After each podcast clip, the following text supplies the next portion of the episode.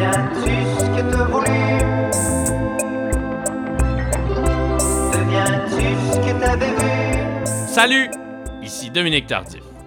Je me prépare ces jours-ci à vous présenter Deviens-tu ce que t'as voulu? C'est un balado dans lequel je pose cette grosse question-là, puis d'autres questions évidemment, à des gens qui me fascinent. J'ai bien bien hâte que vous entendiez mes entrevues avec Christiane Charrette, Quand j'étais jeune, il y avait beaucoup de consommation euh, de LSD autour de moi, puis je regrette de ne pas, avoir, de pas l'avoir fait. François Letourneau, Il y a beaucoup d'acteurs ou d'artistes qui disent je ne pouvais que faire ça. On l'entend souvent, celle-là. Moi, moi, je pense que j'aurais pu pu faire pas mal d'autres affaires.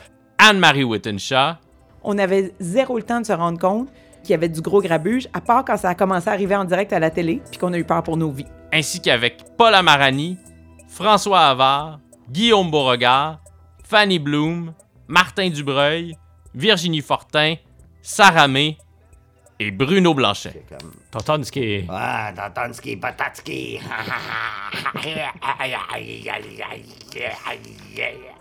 C'est un des plus grands moments de ma vie que je viens de vivre à l'instant.